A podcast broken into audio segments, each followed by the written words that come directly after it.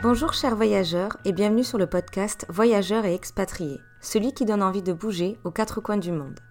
Ici, tu entendras des récits de voyageurs, des histoires d'expatriés. Tu as besoin d'un coup de pouce pour partir? Écoute bien leurs conseils et pars à l'aventure.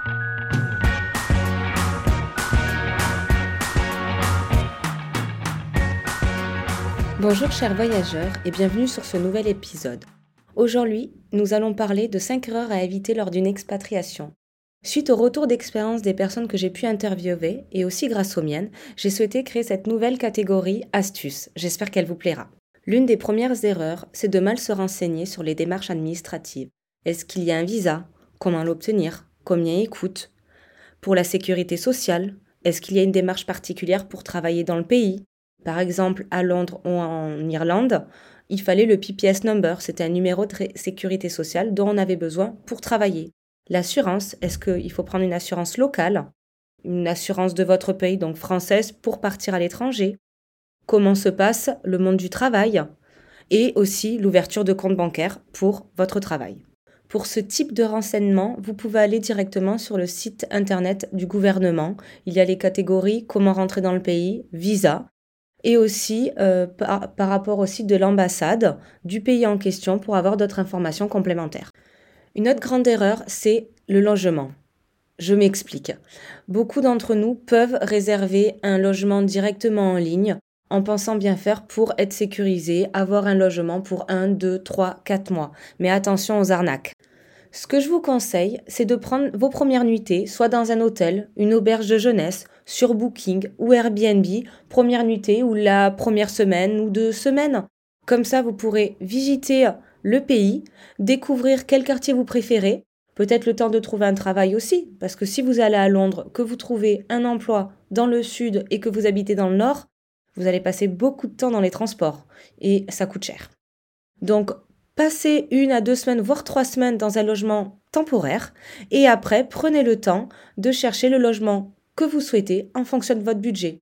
À savoir qu'on peut souvent favoriser les colocations Beaucoup d'entre nous ne préparent pas forcément leur recherche d'emploi. Et oui, il faut quand même préparer ce point. Même si on part sans emploi, il faut savoir ce qu'on peut trouver là-bas. Se poser les bonnes questions, dans quel domaine on cherche, dans la restauration, dans le prêt-à-porter. Voilà, il y a plein de questions. Est-ce qu'on souhaite trouver un emploi rapidement, un emploi euh, de première nécessité, un emploi plutôt dans la recherche, dans les bureaux? Est-ce qu'il faut parler la langue dans ce pays ou est-ce que l'anglais suffit? Euh, est-ce qu'il faut que je parte en ayant fait euh, mon CV Dans quelle langue je le fais? Vers qui je peux me tourner pour avoir quelques conseils? Donc le bon réflexe à avoir, c'est aussi de prendre un numéro du pays en question, parce que les personnes ne vont pas forcément appeler vers un numéro étranger. Donc dès qu'on arrive, prendre une carte SIM, prépayée, très facile. Comme ça, vous avez un numéro à mettre sur votre CV. Préparez votre CV dans la langue du pays, et pourquoi pas en anglais si c'est pas dans la langue du pays. Comme ça, vous le préparez en fonction des emplois que vous souhaitez chercher. Est-ce que ça va être plutôt euh, sur des sites de recherche en ligne que vous allez le trouver? Est-ce que ça va être du porte-à-porte? Par exemple, la restauration, ça cherche très facilement, mais c'est du porte-à-porte et parfois on pose le CV et on nous dit Bon, ben vous avez de l'expérience Oui, non. Ben, en fonction de comment vous présentez, ils vont vous dire Venez faire un essai ce soir. Vous faites l'essai, c'est concluant, mais vous avez un premier emploi.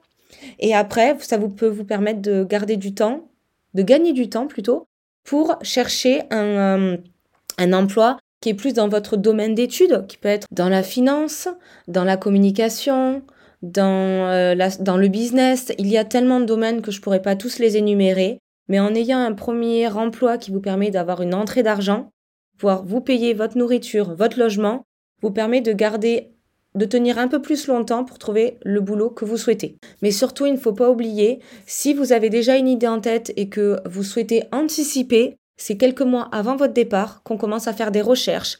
Combien on peut gagner?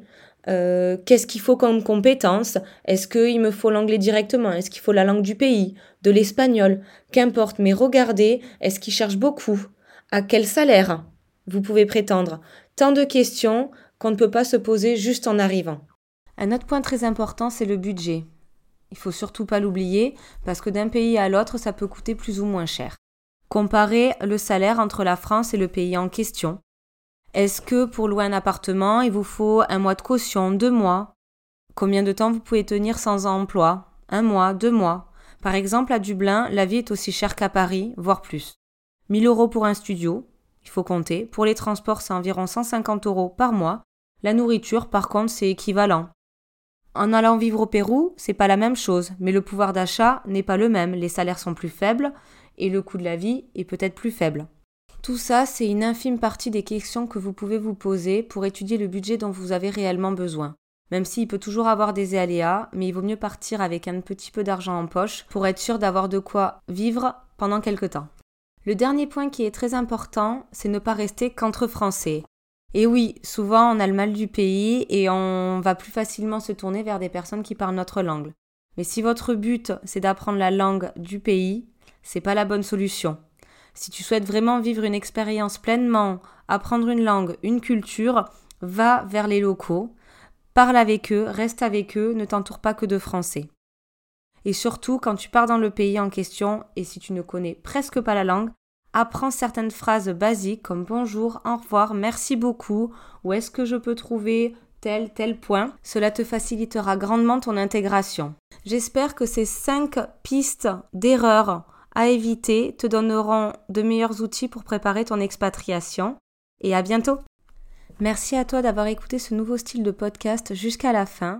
N'hésite pas à donner ton avis sur la plateforme où tu l'écoutes. À la prochaine